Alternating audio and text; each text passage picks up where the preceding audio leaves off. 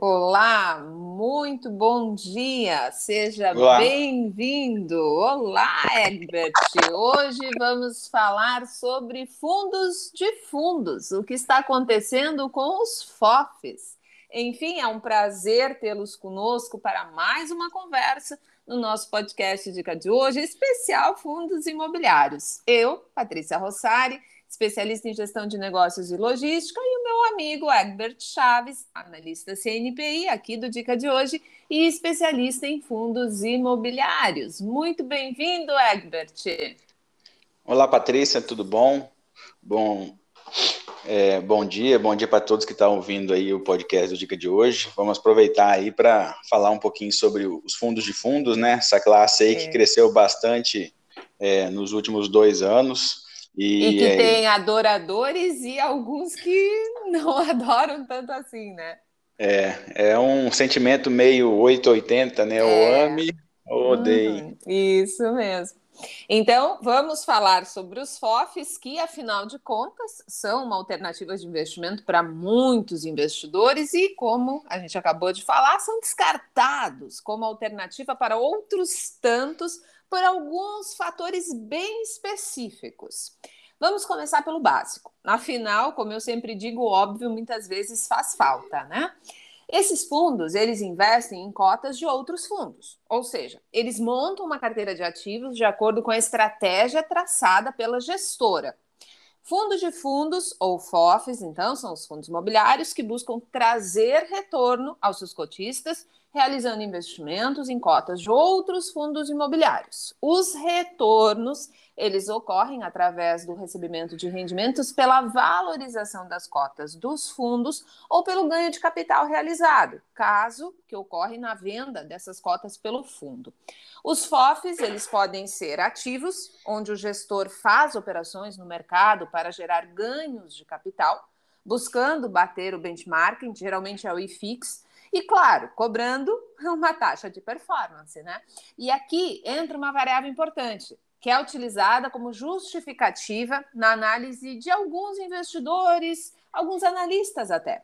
O peso da taxa de administração mais a taxa de performance, além do rendimento distribuído sofrer dupla taxação pelos fundos, reduz o ganho dos cotistas. E o fundo de fundos passivos são aqueles que seguem índices sem taxas pelas operações do gestor. E dito isso, essa primeira parte para contextualizar, uma pergunta que tem sido recorrente nos últimos períodos é a seguinte: Pode ser uma boa oportunidade esses FOFs, afinal, a queda nas cotações dos fundos altera o desconto com base na relação preço sobre valor patrimonial. Lembrando que o valor patrimonial dos FOFs é calculado a partir da cotação de mercado dos fundos que estão na referida carteira. Portanto, o movimento de aumento de juros, incerteza no cenário macro, política, etc., altera a cotação desses fundos e, consequentemente, esse indicador lá nesse FOF, nesse fundo de fundos. Portanto, usa-se a relação FOF e FIX sendo que quando o segundo está em baixo, a performance do primeiro é impactada. E o inverso também é verdadeiro. Então, qual a opinião do nosso especialista em FIs sobre os FOFs de maneira geral nessa primeira parte, tá, Egbert? Sem citar necessariamente nenhum que seja uma ótima oportunidade ou uma péssima, uh, uma péssima alternativa, porque isso a gente vai falar mais tarde. Tu acredita de fato que o FOF ele é uma oportunidade de investimento e a justificativa que os rendimentos ficam ao longo do caminho, digamos assim, ela é compartilhada por ti ou não? Então, acho que o investidor, quando olha um FOF para investimento, ele tem que saber exatamente qual que é o, o perfil dele, né? E, e ver se o perfil de investimento dele está alinhado com o investimento em um FOF. Porque quando a gente olha, o FOF nada mais é um fundo que investe em outros fundos. Então, se você tem capacidade e tempo para montar uma carteira diversificada e acompanhar esses fundos, importa se é 10, 15, 20 ou fundos imobiliários, você teoricamente não precisaria de um FOF, né? Porque você já está fazendo o papel do FOF, você tem uma carteira de fundos imobiliários diversificada.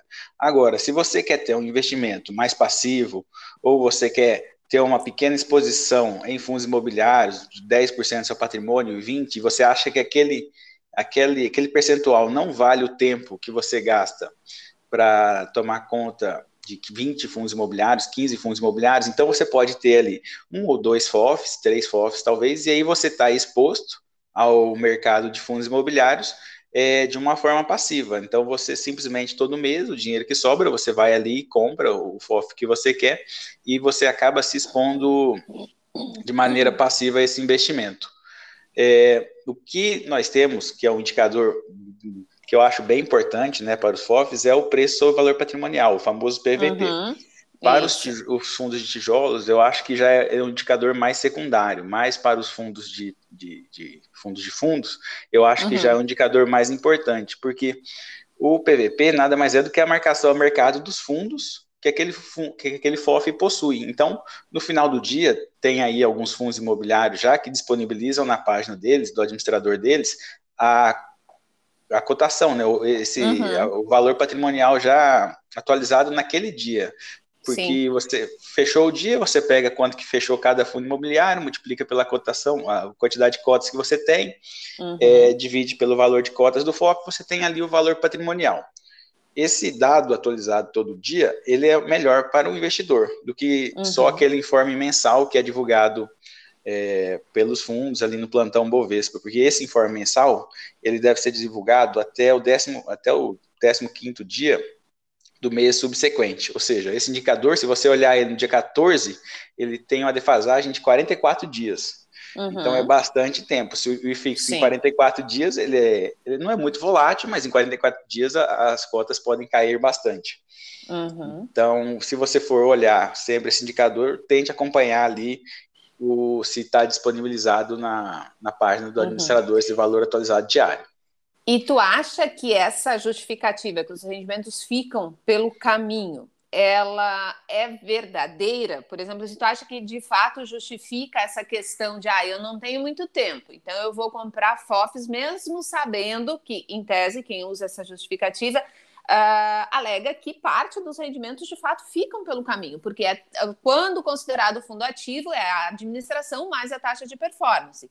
Tu, acredita, tu compartilha dessa justificativa de fato? Ou tu acha que eles performam tão bem que ainda assim vale a pena? Então, é, tem casos e casos, né? Porque quando você uhum. tem um uhum. FOF, você tem a, a, camada do FOF. Você tem o fundo embaixo, por exemplo, um fundo de laje ou logístico, que já cobra uma taxa de administração. Quando o FOF vem e compra esse fundo, ele também vai cobrar uma taxa de administração e taxa de gestão. Ou seja, então você tem duas camadas de, taxa, de, de taxação, seria uma bitaxação. É. O investimento em FOF, ele tem que gerar um alfa para compensar de largada essa bitaxação, ou seja, então ele tem que render pelo menos 1%, 1% a uhum. mais aí para compensar essa, essa taxa de essa, essa taxa de, de administração e gestão. Então tem sim essa essa cobrança a mais. Tem alguns uhum. fundos que, por exemplo, alguma casa grande que tem o FOF e tem ali o fundo de logística, um fundo de laje, um fundo de shopping. Então, o que esses FOFs fazem é não cobrar a taxa de administração de gestão dos fundos da casa. Então, essa é um bom indicativo de alinhamento da gestão, ou seja, ele está investindo no fundo da casa, mas é, porque na visão dele realmente ali faz sentido comprar aqueles fundos, porque ele não está recebendo é, a, a, taxa da, referente àqueles fundos. Então, ele poderia uhum. comprar outro fundo e, e receber um pouco a mais, mas se ele investe nos fundos da casa é porque realmente ele vê um, um desconto e tem um alinhamento aí dessa não cobrança de, de taxa dos fundos da casa, da própria casa. E agora vamos para a segunda parte, então, que é a mais interessante que os ouvintes gostam bastante. Considerando essa última justificativa que tu citaste, né? Qual é, no teu ponto de vista, a melhor gestão hoje no mercado e também qual é a gestão que utiliza essa prerrogativa que tu citaste de ter os próprios fundos da casa dentro da carteira para, de uma certa forma, acabar baixando né, essa tributação e, consequentemente, em alguns casos, aumentando esse rendimento para o cotista? Então, ó, de cabeça eu lembro dos fundos da 20, que eles têm ali, tem um fundo de shopping, logístico e, e e também de lajes corporativas, então eu sei que eles têm os três em carteira e eles não cobram essa taxa. É, eu acho que só, de cabeça agora é só eles que eu me engano. Talvez o pessoal da, da, da Credit Suisse também não cobre. Uhum. Mas aí tem que ler o relatório gerencial realmente ali e ver no detalhe. Porque, uhum. como eu falei no começo, quando você tem a capacidade de olhar e acompanhar uma carteira, acaba que não faz muito sentido você investir é, uhum, no FOF. Até, na carte... né? é, até na carteira do Dica de hoje também, o Daniel já fala, e já comentamos em, em monitorias, que, que, não faz sentido, né, a gente acompanhar o FOF, a não ser que é, ele não é realmente é esteja... fã, né? É, ele, ele, não gosta de FOF nem de lajes corporativas, é. mas lajes corporativas têm tem mudado recentemente, porque os descontos estão muito grandes e, e mas FOF ele ainda não mudou de opinião, não. É, e tu, na tua visão, assim, qual é o melhor FOF hoje no mercado? O que tem uma Olha, carteira é. mais diversificada, o que consegue performar bem, ou ainda, vamos reformular a pergunta, visto que o IFIX deu uma boa caída, né? Qual que foi que teve resiliência? Obviamente, nenhum conseguiu performar, nossa, super bem, né? Mas uh, o que conseguiu de fato provar que a gestão sabe o que está fazendo. Então, hoje em dia, que acompanha o radar ali de fundos imobiliários, que eu que eu faço todo dia, disponibilizo para os assinantes ali na é, área de explica, membros. Explica o que, que é esse radar de fundos imobiliários, porque tu comentaste nos outros podcasts, eu não me lembro se no primeiro ou no segundo, e teve algumas, algumas pessoas mandaram mensagem perguntando onde encontravam esse radar de fundos imobiliários. Uhum. Então, ele é um PDF que eu faço todo dia, né? Então, são acho que 25 páginas, e aí eu coloco ali na primeira página alguns indicadores econômicos, o resumo é, dos segmentos, então eu coloco ali tipo assim, a taxa do Tesouro 2030 que eu, que eu gosto de acompanhar, GPM, PCA, é, o Selic, o DI futuro.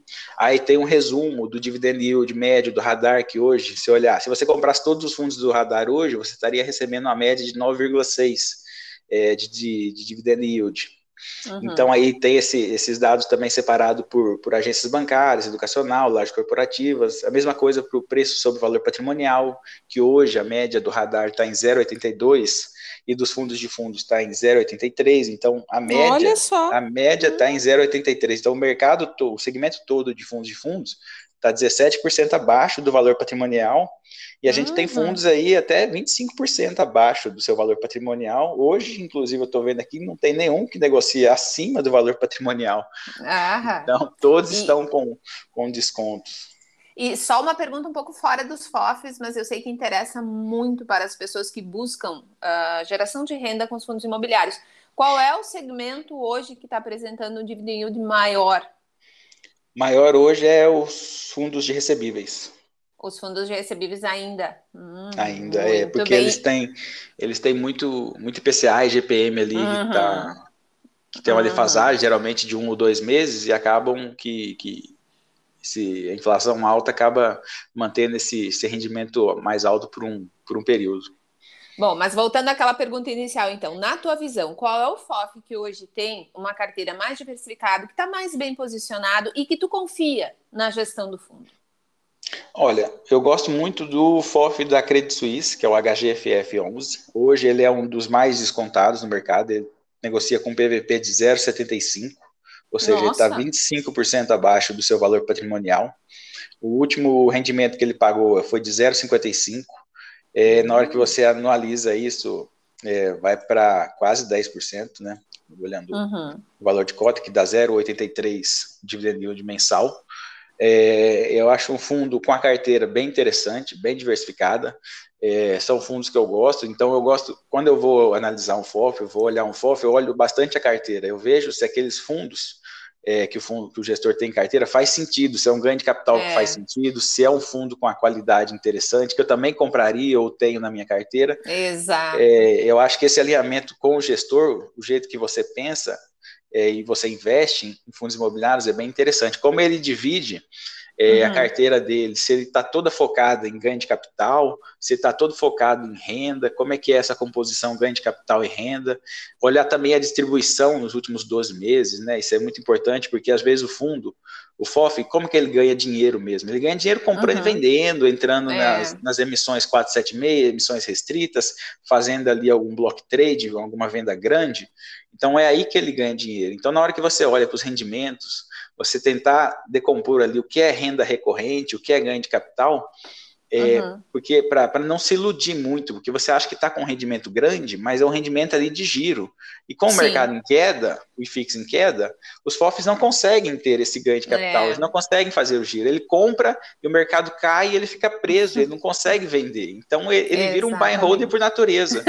Porque se, o, se o FOF ele vender o fundo imobiliário com prejuízo, esse prejuízo vai abater do rendimento é. que ele é. pode distribuir. Então, comentando um caso, a gente teve um FOF passivo do, do Inter, que é o IFID, é, é, I, uhum. IF, IFID, não, IFIE11, IFIE11, uhum. que é o que investe uhum. em, só em tijolo.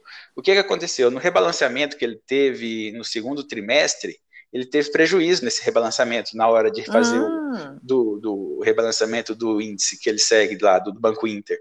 Então, uhum. esse prejuízo fez ele ficar dois meses sem pagar é, rendimento. Então, isso é muito ruim para o cotista que, que investe em, fundos imobiliários. Dois meses é, é, uma eternidade, porque se você monta sua aposentadoria num fundo é. de fundos, achando que você está diversificado, e aquilo ali vai te dar uma renda mensal constante, você fica dois meses, isso aí quebra totalmente seu planejamento, né? Exatamente. Então, esse é um perigo dos FOFs passivos, totalmente passivos, assim que segue o índice, uhum. é, e pronto, virou o índice, rebalanceia, deu prejuízo, é, fazer o quê, né? Vida que segue.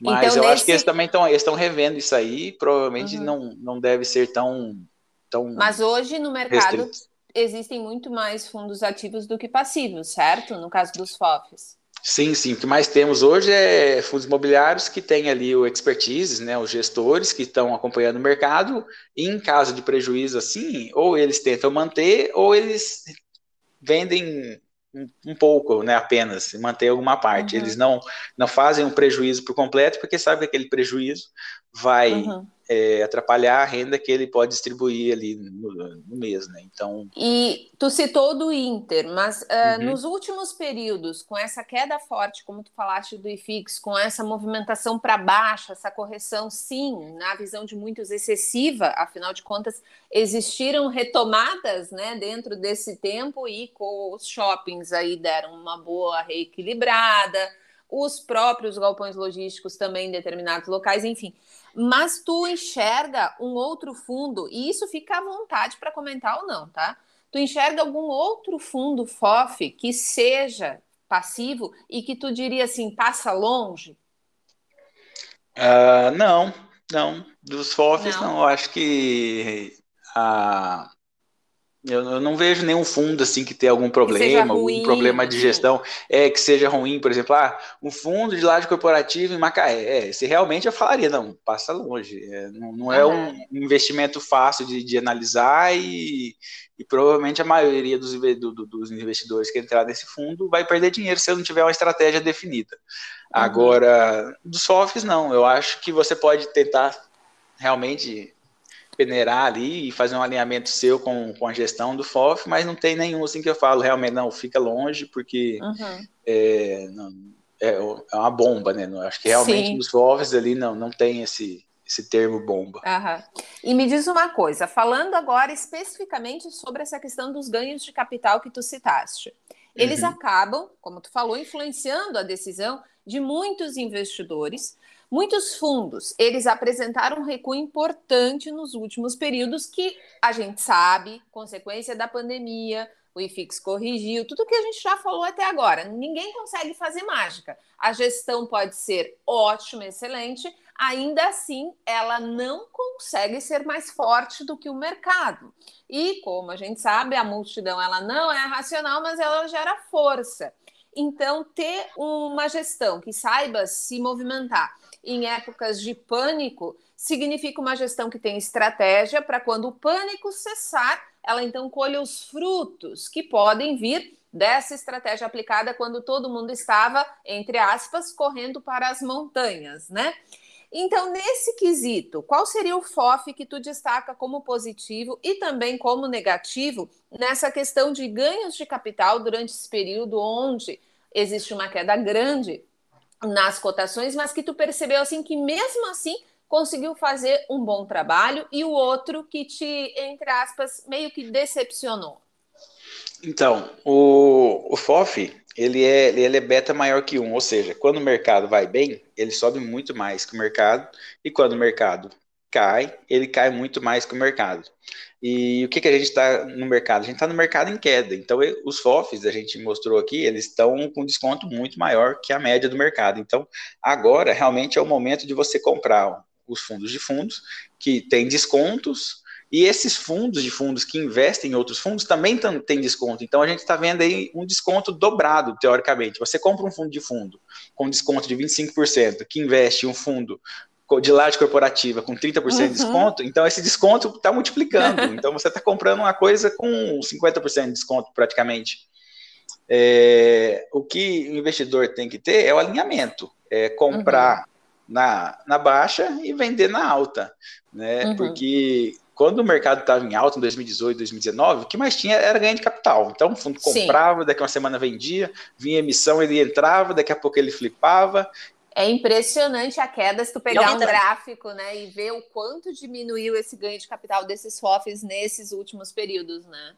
Sim, sim. Então isso aí ele vai, o rendimento que ele distribui ali, ele fica turbinado. Então ele fica muito maior do que só a renda que aqueles fundos investem. Tem, tem muitos fundos que, que brilharam nesse, nesse, período. Eu acho que o fundo da Mogno, da Capitânia, ou o próprio uhum. fundo da Red, eu acho que são fundos aí que souberam navegar muito bem por esse período de alta. Então, eles compravam, vendiam, entravam em emissões, flipavam.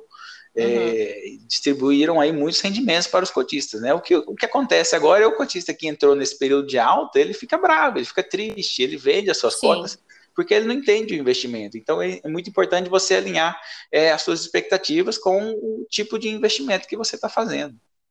Mas tem um outro ponto importante agora, usando o gancho do que tu acabaste de dizer. Mercado em baixa. Então, esses fundos, em tese, eles vão uh, gerenciar, digamos assim, o que eles possuem de capital para fazer novas aquisições. Mas não tem ninguém fazendo emissão por agora, certo? Não, fundos de fundos não. não. E até o fundo de fundo emitir abaixo do valor patrimonial aí realmente é um, eu acho que é um, é um ponto muito negativo para a gestão.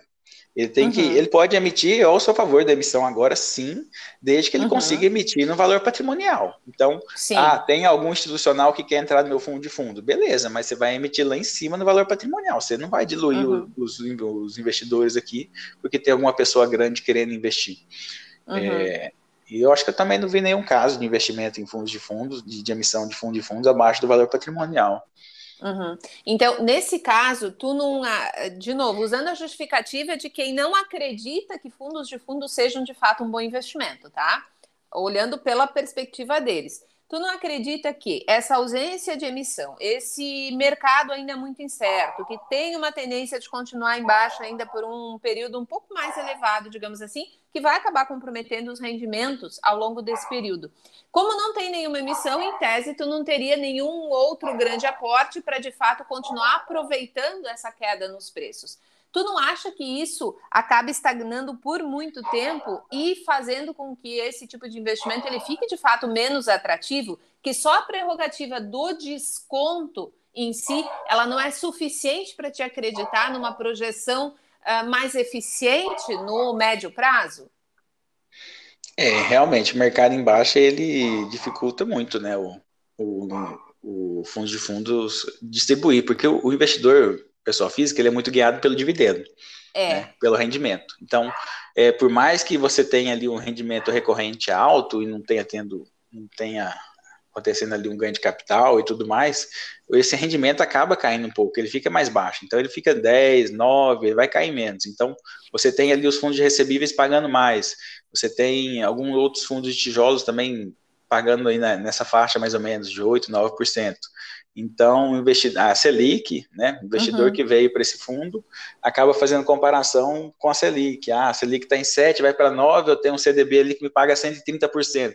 Ah, eu vou para o CDB, né? Por que, que eu vou ficar aqui recebendo 10%, 9% nesse fundo de fundos, sendo que eu tenho um CDB ali, com a Selic vai para 9, eu vou receber ali 12%. Então, uhum. é, acaba sendo a comparação meio superficial, só comparando o, o dividend yield ali sem olhar o que está por baixo, né? aquele desconto. É o que o uhum. investidor ele não consegue pensar em, em TIR, né? que é o Sim. conceito do dinheiro no tempo. Então, uhum. se você comprar um negócio barato e recebendo e daqui vender ele caro, o seu retorno total ele vai ser muito grande. Ainda mais se for num curto período de tempo, né? Se você pensar em um ano, por exemplo, não que eu, que eu acho que vai acontecer, mas se você Sim. comprar um fundo de fundo hoje e ficar um ano recebendo dividendo 10% e esse esse, esse gap do valor patrimonial de 20% fechar, seu retorno 30%, entendeu? Uhum. Mas o investidor só olha os 10%, ele não consegue ali a, avaliar esse ganho de capital também que ele pode ter na cota.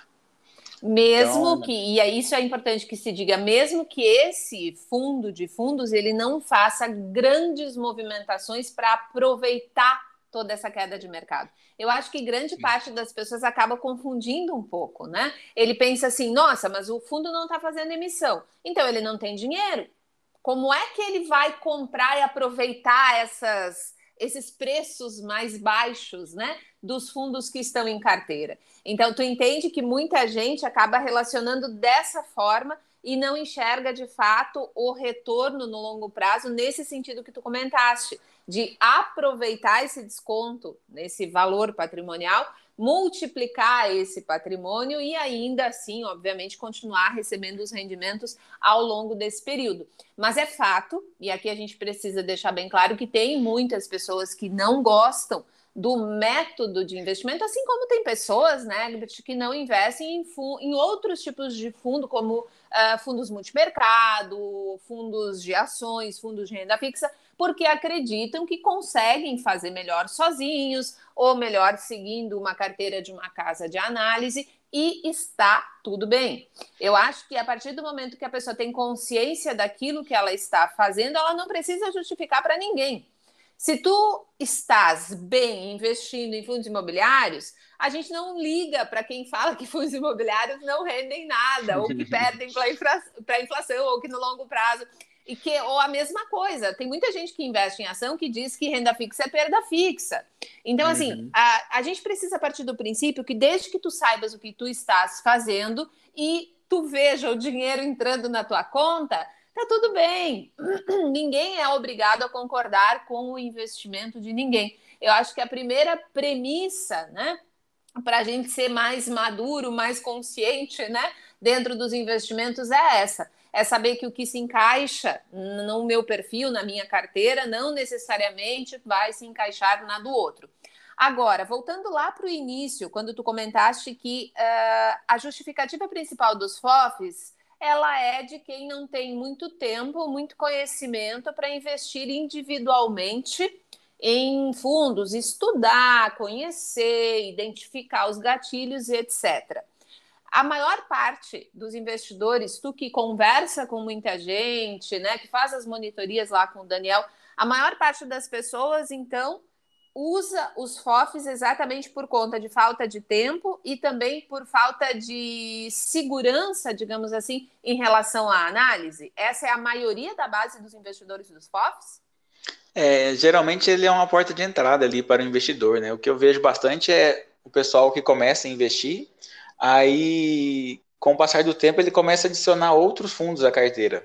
Então, é, acaba meio que uma estratégia core satellite. Você tem uhum. a, o centro ali como seu fundo de fundos, outros fundos que você acha mais arriscado ou que tem ali um potencial de, de, de, rendimento maior ou um ganho de capital maior. Então, o centro da carteira acaba sendo ainda um fundo de fundos e você tem ali outros fundos em volta, geralmente 70-30, 80-20, algo, algo do gênero. Uhum. Mas a maior parte mesmo eu acho que é não querer analisar o mercado, não tomar conta do mercado. Então, ele acaba optando uhum. aí para o fundo de fundos. E só comentando, né, que você falou sobre os outros, os outros tipos de fundo, como multimercado, ou até o próprio uhum. FIA. Né, o FIA, ele é um fundo de fundo, um fundo de ações, Sim. na verdade, né, porque ele investe Sim. em ações. O fundo de fundos é praticamente um FIA, só que é, não tem resgate. É uma grande vantagem é. essa. Se o mercado do, de ações cai, os investidores começam a pedir resgate para o uhum. fundo de ações, ele é obrigado a vender na baixa. Agora, o fundo Sim. de fundos não. Se o, fundo, se o IBOL, o IFIX está caindo, o, o gestor ele simplesmente vai sentar em cima da mão se ele não tem ganho de capital para fazer, porque ninguém vai pedir para ele vender. Ele não vai ser obrigado a vender do prejuízo para pagar um resgate de alguém que está com medo porque o mercado deu uma escorregada, é. entendeu?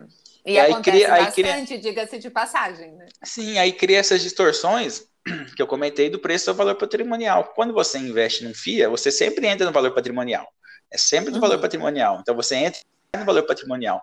Só que quando tem mais saída, o valor patrimonial cai, né? Uhum. Quando o IBOV cai, esse patrimonial cai do, do fundo de fundos também cai, só que ele não é obrigado a vender para pagar o cotista. Aí cria essas uhum. distorções de 20% abaixo do valor patrimonial, 25% abaixo do valor patrimonial. Essa eu acho uma vantagem aí para os fundos de investimento em ações, né? Porque o, fundo imobiliário é um fundo fechado e o FIA é um fundo Sim. aberto nessa questão de resgates. E me diz uma coisa, agora para já caminhando para a parte final da nossa conversa. Uh, imaginando o IFIX como ele está hoje, todo o cenário político que a gente tem, as incertezas fiscais, né, para saber até onde vai o rombo. Todo dia alguém fala alguma coisa diferente, fala a palavra PEC dos precatórios, a bolsa cai, né? Fala a uhum. palavra rombo no teto e fixo já cai. Então, assim, na tua visão, tu como analista de fundos imobiliários, tu como uma pessoa que estuda a parte quantitativa e qualitativa dos muitos fundos que estão disponíveis para compra e para venda aí no mercado acionário. O que tu enxerga de fato como uma projeção de tempo para recuperação desses fundos que são mais uh, conservadores, que são mais estáveis, que têm uma confiança maior do mercado em termos de gestão? Tu enxerga a famosa luz no fim do túnel, porque ontem, inclusive, eu e o Daniel participamos de, de, de uma conversa uh, lá no, no, no Alfa, numa empresa, numa empresa do nosso amigo do Thales, e falávamos justamente sobre isso, né? Que o Daniel tem uma visão muito específica, inclusive, que vai sair em relatório para quem é assinante nos próximos, nas próximas semanas, sobre a visão dele para a Bolsa para os próximos dois, três anos. Então, essa movimentação, né? O famoso índice, né? Sobe, desce, as pessoas ficam apavoradas, começam a vender. Para o IFIX, qual é a projeção do Egbert para 2022? É, é difícil falar, né? Porque a gente não tem bola de é, cristal, né? mas, é, mas eu não gosto assim, de cravar um fundo. Ah, eu acho que aqui é o fundo e daqui não passa. Eu acho que uhum. isso, não, infelizmente, não, não, não tem funciona. como saber. Uhum. É, tipo assim, eu, eu acho que tá barato. Hoje, sim, eu olho uhum. vários fundos imobiliários negociando é, bem abaixo do custo de reposição, fundos de, igual eu falei, bem abaixo fundos de recebíveis uhum. negociando abaixo do valor patrimonial. Então, eu acho que o mercado hoje está barato pode no seu fundo, uhum. pode cair mais 10%, pode bater 2,400 e fixo 2,300. Hoje ele está em 2,580. Então, uhum. é, não, não tem como cravar isso. Mas eu uhum. vejo um cenário melhor para o IFIX. É, nos últimos dias, que eu, porque eu acompanho a taxa do Tesouro IPCA 2030. Então, essa taxa Sim. chegou a bater a 5,50, 5,60, hoje já está mais uhum. próximo de 5,19. Ontem estava uhum. 5,10. Então, eu já vejo aí talvez um, um pouquinho desse, desse clima político uhum. amenizando, isso aí cedendo um pouquinho na taxa de juros. Tanto é que a gente teve aí alguns fundos subindo nos últimos dois dias, 7%, 15%. Então, uhum.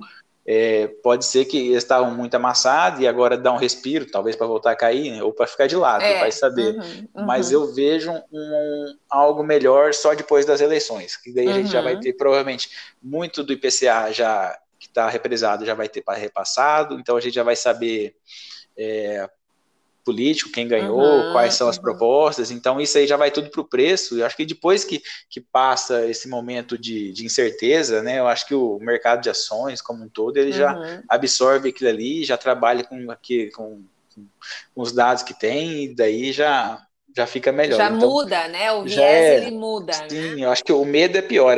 Uma coisa ah, ruim é sim. é pior que uma incerteza. Eu acho que o mercado de ações e, e, como um todo, eu acho que uma notícia ruim é pior do que uma incerteza. Então. É. Então, e uma coisa que... que eu acho que é muito importante citar, e que isso a gente vê sempre nos relatórios que vocês escrevem, tanto lá na carteira internacional quanto na carteira de fundos imobiliários, é muito importante que você entenda que todos os resultados das empresas, dos fundos, eles são baseados no que acontece de fato no mercado real. Então, quando eco, o e-commerce tomou conta em 2020 devido à restrição de circulação, os galpões logísticos eram muito requisitados. Então, você tem hoje muitas multinacionais, muitas grandes empresas fazendo investimentos em expansão de plantas industriais, em centros de distribuição também, como a Shopee, por exemplo, que é uma concorrente do AliExpress, que é concorrente do Mercado Livre, que é concorrente da Amazon, ou seja, e outras empresas como grandes supermercados, enfim, etc., que desde do final, na verdade, da primeira década do milênio, entrou essa questão do vende para depois alugar. Né? Então, isso é muito, isso foi muito importante e mudou drasticamente a logística dos negócios. Né? Então, o mais importante, no meu ponto de vista, é sim acompanhar a economia real para tu entender de fato quais são os setores que estão mais aquecidos. E aí eu quero te fazer uma última pergunta, Egbert, com base nisso que eu citei, porque muitas pessoas pediram também para a gente falar sobre Fiagro. Muitas pessoas pediram para te perguntar, e eu sei que a gente ainda vai ter episódios específicos sobre isso, tá? Mas só para dar aquele gostinho para o pessoal. O que, que tu pensa sobre fundos imobiliários ligados ao agronegócio? Né?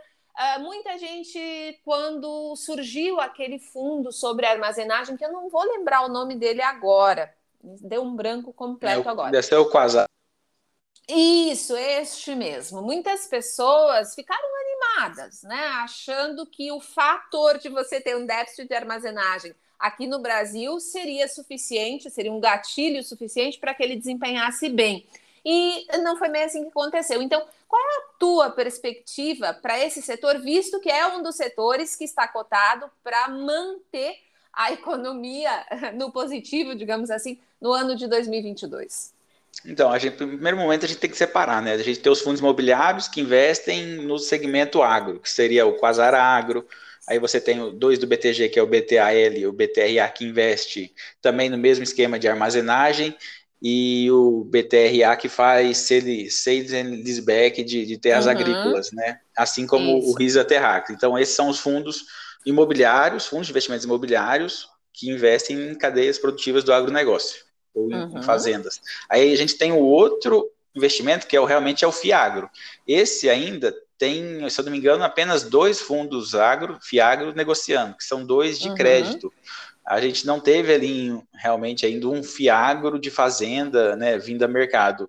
Ah, teve um, um, IPO que acabou não acontecendo porque não captou, é o Farm 11, agora acho que é Santa, Santa Fé, se eu não me engano, o nome uhum. dele. E acabou que não aconteceu, por quê? Porque o, o, de, o rendimento das fazendas ele é muito pequeno. Você é. tem o, o, retorno total, ele se dá no ganho da fazenda no longo prazo. Então, uhum. o investidor brasileiro, eu acho que ele não está acostumado ainda a olhar o retorno total das cotas e do dividendo no longo prazo. Ele olha só o rendimento ali que cai para ele todo mês. Então, ele, esse fundo agro, ele vê como proposta de pagar, se eu não me engano, um dividend yield de 3 a 4%. Isso era, é muito pouco. Então, é, ninguém queria, não, né? Ninguém queria. Não, o distribuidor não consegue vender. Não, tem aqui um fundo agro, top, tá bombando, é quanto paga? 3%. Não, o cara não quer. Uhum. Tipo assim, Aí ele olha para os fundos recebíveis pagando 15% ao ano. Mas eu vou não, comprar isso aqui. Imagina, né? É, vou embora, não quero esse trem de agro, não. Fica aí com as suas fazendas e pronto. o... Então, acho que enquanto não conseguir equacionar esse, isso aí, pôr na balança, né? Então, eu acho que vai ser difícil sair um Fiagro a não ser que ele realmente tenha ali os investidores grande, banquem e bote isso a mercado para ver o que, que acontece, mas para o investidor varejo eu acho que vai ser difícil acontecer. Eu até comentei é. com o Daniel na época desse, uhum. desse IPO, falei, ah, esse, eu gostei muito da proposta, ia ter várias fazendas, uhum. vai ser muito bom, eles vai lançar 100, eu espero cair a 80, 70 e compro. Uhum. às, vezes, às, vezes não nem, às vezes nem conseguiram lançar o fundo aí, fica difícil. E o que é, é tem é são dois, o que eu falei, os que tem são dois fundos agros de crédito, então eles são atrelados ao CDI, CDI crescendo, pagam a taxa uhum. CDI mais 3, CDI mais 4, mas esse aí vai, vai dar, tem tudo para dar certo. Uhum. É, e isso só prova aquilo que a gente sempre fala, né? Que o mercado brasileiro ele ainda tem muita coisa para evoluir. Ainda uhum. existem muito, ainda existe muito mercado para você tomar e para você rentabilizar. E é importante que a gente diga que cada fator que melhora o acesso de fato ao crédito, melhora a aplicação de capital, a quantidade de capital disponível para aplicação tende a melhorar aquele setor como um todo, e isso significa crescimento.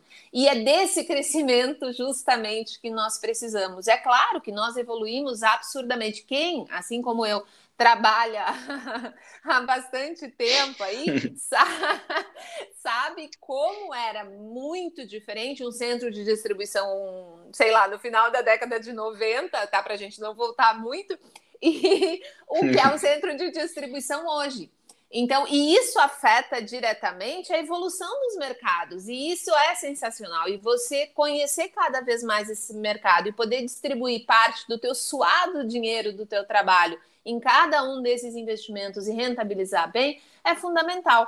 Então, essa é a nossa proposta aqui: trazer para você possibilidades para que você conheça mais cada tipo de investimento, então decida. Afinal de contas, a decisão deve ser sempre individual, afinal, no final do mês só você paga as suas contas, então você sim precisa entender o que, que significa eh, um FOF, entender o que significa um FIAGRO, um fundo de agro, enfim, para poder então decidir se é um investimento viável. Viável em termos de rentabilidade e o que eu sempre digo também, viável significa aquele tipo de investimento que você consegue colocar a cabeça no travesseiro de noite e dormir. Porque não é fácil ver a sua carteira desvalorizando, não é fácil ver aqueles vermelhos o tempo todo. E lembrem que o fato de nós estarmos falando que existem incertezas políticas, que vem aí a eleição, não significa que essas incertezas somam, tá, gente? Pode ser que essa incerteza passe e a gente volte a apresentar um crescimento. Pode ser que de fato a gente acabe, né? Não é o que eu quero, não é o que ninguém quer, mas pode acontecer uma recessão. Então a gente precisa estar preparado para tudo. Então, se você acredita que o FOF é um bom investimento, se você acredita que qualquer tipo de fundo, mesmo em ações, seja um bom investimento, você delegar entre aspas né, decisão de investimento, ótimo, faça. Se você não gosta, desde que você saiba porque não goste, tá tudo bem também. E aí eu quero fazer uma última pergunta para o Egbert, que é a seguinte: tu, como investidor, pessoa física, tu tem FOF em carteira? Não, atualmente eu não tenho, não. Como eu falei, eu tenho minha carteira, minha carteira hoje tem 20 fundos imobiliários, então eu já tenho algum tempo de mercado, então eu consigo acompanhar o mercado e montar essa carteira é, praticamente como um FOF. Então, consigo comprar, vender. Tu eu sei que tu já falou, mas eu vou pedir para te repetir. Então, se tu tivesse que comprar um FOF hoje, qual seria ele? E não é, é, recomendação de compra, tá, gente? Sim, é, como eu comentei no começo, um FOF que eu gosto bastante hoje, eu vejo que está muito descontado e tem uma qualidade por trás, é o da Credit Suisse, o HGFF11. HGFF11. E um que tu não compraria? Ah, acho que não tem nenhum. Igual eu falei, não, tem uma bomba ali no, nenhum, do, de FOF. Nenhum que tu não, goste assim, menos. Ah, não, gostar menos é, é, Eu acho que os que eu gosto menos é os que não. É diferente dos que eu gosto mais, então, duas categorias. os que eu gosto e os que eu.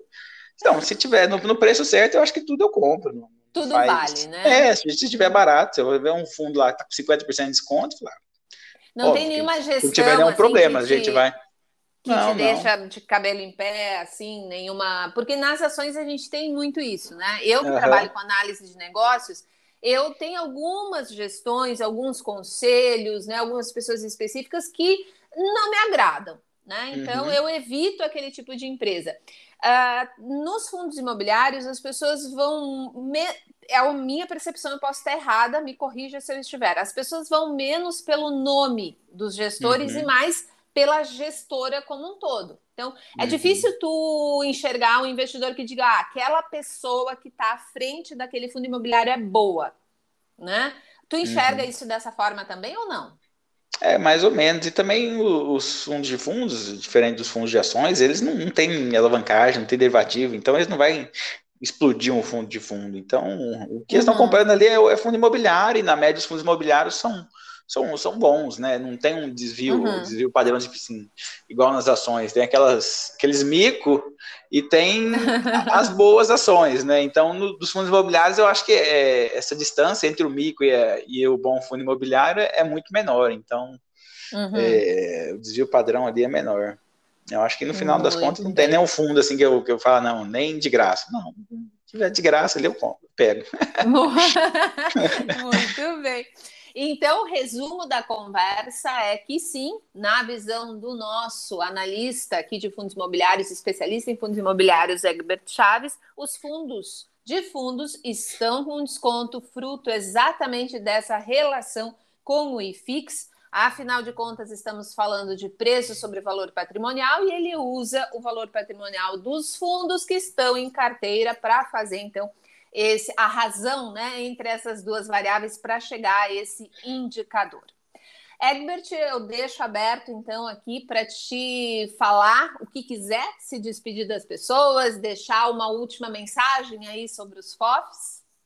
É, agradecer você por mais essa oportunidade, agradecer todos os ouvintes aí do podcast, pedir também quem tem sugestões ou é, feedbacks, mandem aí e-mails ou mensagens pelas redes sociais, né? Ou até pautas, né, para os próximos podcasts.